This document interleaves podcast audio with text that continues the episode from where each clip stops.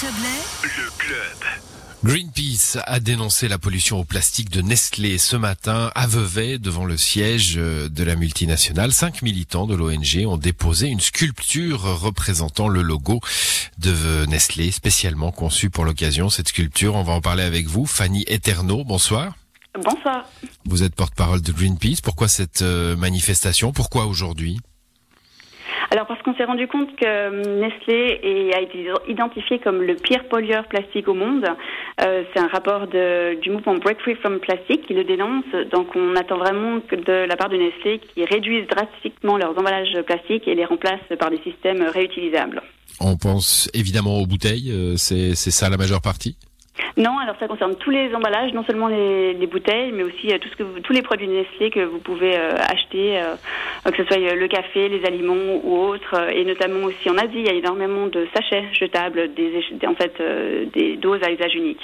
Bon, à quoi elle, à quoi elle était, à quoi elle ressemblait cette statue plutôt, et, en quoi elle était faite justement? C'était un nid géant euh, qui a été composé de, enfin qui était composé de déchets plastiques produits par Nestlé. Euh, dans ce nid géant, on voit un, immense oiseau nourrir ses petits avec euh, ce qu'il a trouvé dans la nature, ben, c'est-à-dire du plastique. Il y a deux oisillons, dont un est d'ailleurs plutôt mal en point d'avoir avalé autant de plastique. Et puis c'est une sculpture qui fait à peu près euh, 3 mètres sur 5 et qui était accompagnée d'une banderole assez claire qui disait Nestlé cesse de nourrir le monde avec du plastique. Bon, on vient de vivre une votation en Suisse. Hein, elle a beaucoup fait parler. Elle fera, parler encore avec cette euh, disparité entre euh, la volonté du peuple et, celle des cantons. On va pas revenir là-dessus, mais enfin, euh, vous engagez là devant leur porte une, multi- une multinationale à être responsable dans le fond. Ah oui, parce que finalement, ce sont ces multinationales qui produisent tout ce plastique, donc c'est vraiment à eux aussi de gérer leurs déchets plastiques et pour qu'ils aient le moins d'impact possible sur l'environnement. Bon, il y a, y a une affaire, euh, il y a une affaire des, des, entreprises évidemment, puis des consommateurs également. Euh, les, alternatives, elles sont là? Bien sûr, euh, en fait, il y a deux leviers principaux. C'est tout d'abord réduire euh, l'utilisation de plastique à usage unique, et puis l'autre, euh, bah, c'est passer au système réutilisable, c'est-à-dire que bah, voilà, arrêter d'utiliser qu'une fois euh, son emballage et de le jeter, mais que Nestlé propose euh, de distribuer euh, à la clientèle ces produits euh, de façon euh, réutilisable. On parle pas de plastique là, mais vous n'aimez pas les capsules a priori de café. Alors effectivement, c'est, c'est- on sort de la problématique du plastique, mais c'est tous ces emballages à usage unique et c'est ce euh, pourquoi on, on se mobilise autant. Euh, c'est vraiment sortir de cette logique euh, du tout jetable. Bon, euh, cette grande entreprise hein, suisse Nestlé euh, comme symbole évidemment. Alors vous avez dit que c'était la plus pollueuse euh, d'après le, le rapport de euh, Break Break Free Free. from Plastic. Hein, euh, voilà, mais euh, par ailleurs, elle est, elle est euh, pour vous le, le symbole de tout un système euh, qui utilise trop de plastique euh, et qui du coup le, le déverse dans la nature. Pas à Nestlé euh, de manière enfin, précise, on s'attaque vraiment à la manière dont ils produisent euh, leurs euh, leurs produits. Et donc oui, Nestlé, mais il y a parmi d'autres dans ce trio de tête des, des plus grands pollueurs plastiques au monde. On retrouve aussi Coca-Cola, Pepsi. Euh, Mais si on a aussi fait des, enfin voilà, quand on a réalisé sur le terrain nos enquêtes, on s'est rendu compte, on retrouve aussi les, les détaillants comme Coop, euh, et d'autres.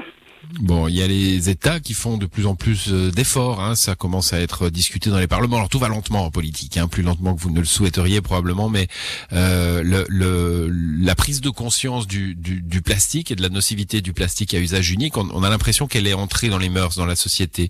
Euh, il faut pousser encore un peu pour qu'elle entre dans les chaînes de production, c'est ça?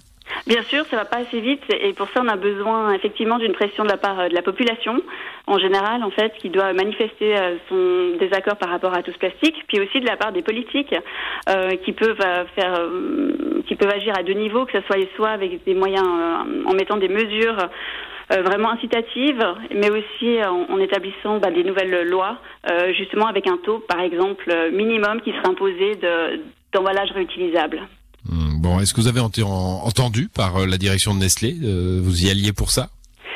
Alors, euh, on est en contact régulier avec eux, on dialogue souvent. Alors, c'est vrai que ce matin, ils ne sont pas sortis accueillir ce fameux nid et puis écouter nos revendications, mais on est en contact tout au long de l'année avec eux et on continue de faire pression euh, pour que, pour que leur système change parce qu'actuellement, mmh. Nestlé, c'est quand même un milliard de produits euh, qui sont euh, conçus chaque jour et puis parmi ce milliard de produits, il y a seulement 1% qui est réutilisable. Donc, il faut vraiment qu'ils À travers la planète, évidemment, hein, le oui, milliard. bien sûr. Oui, oui, oui. Au monde.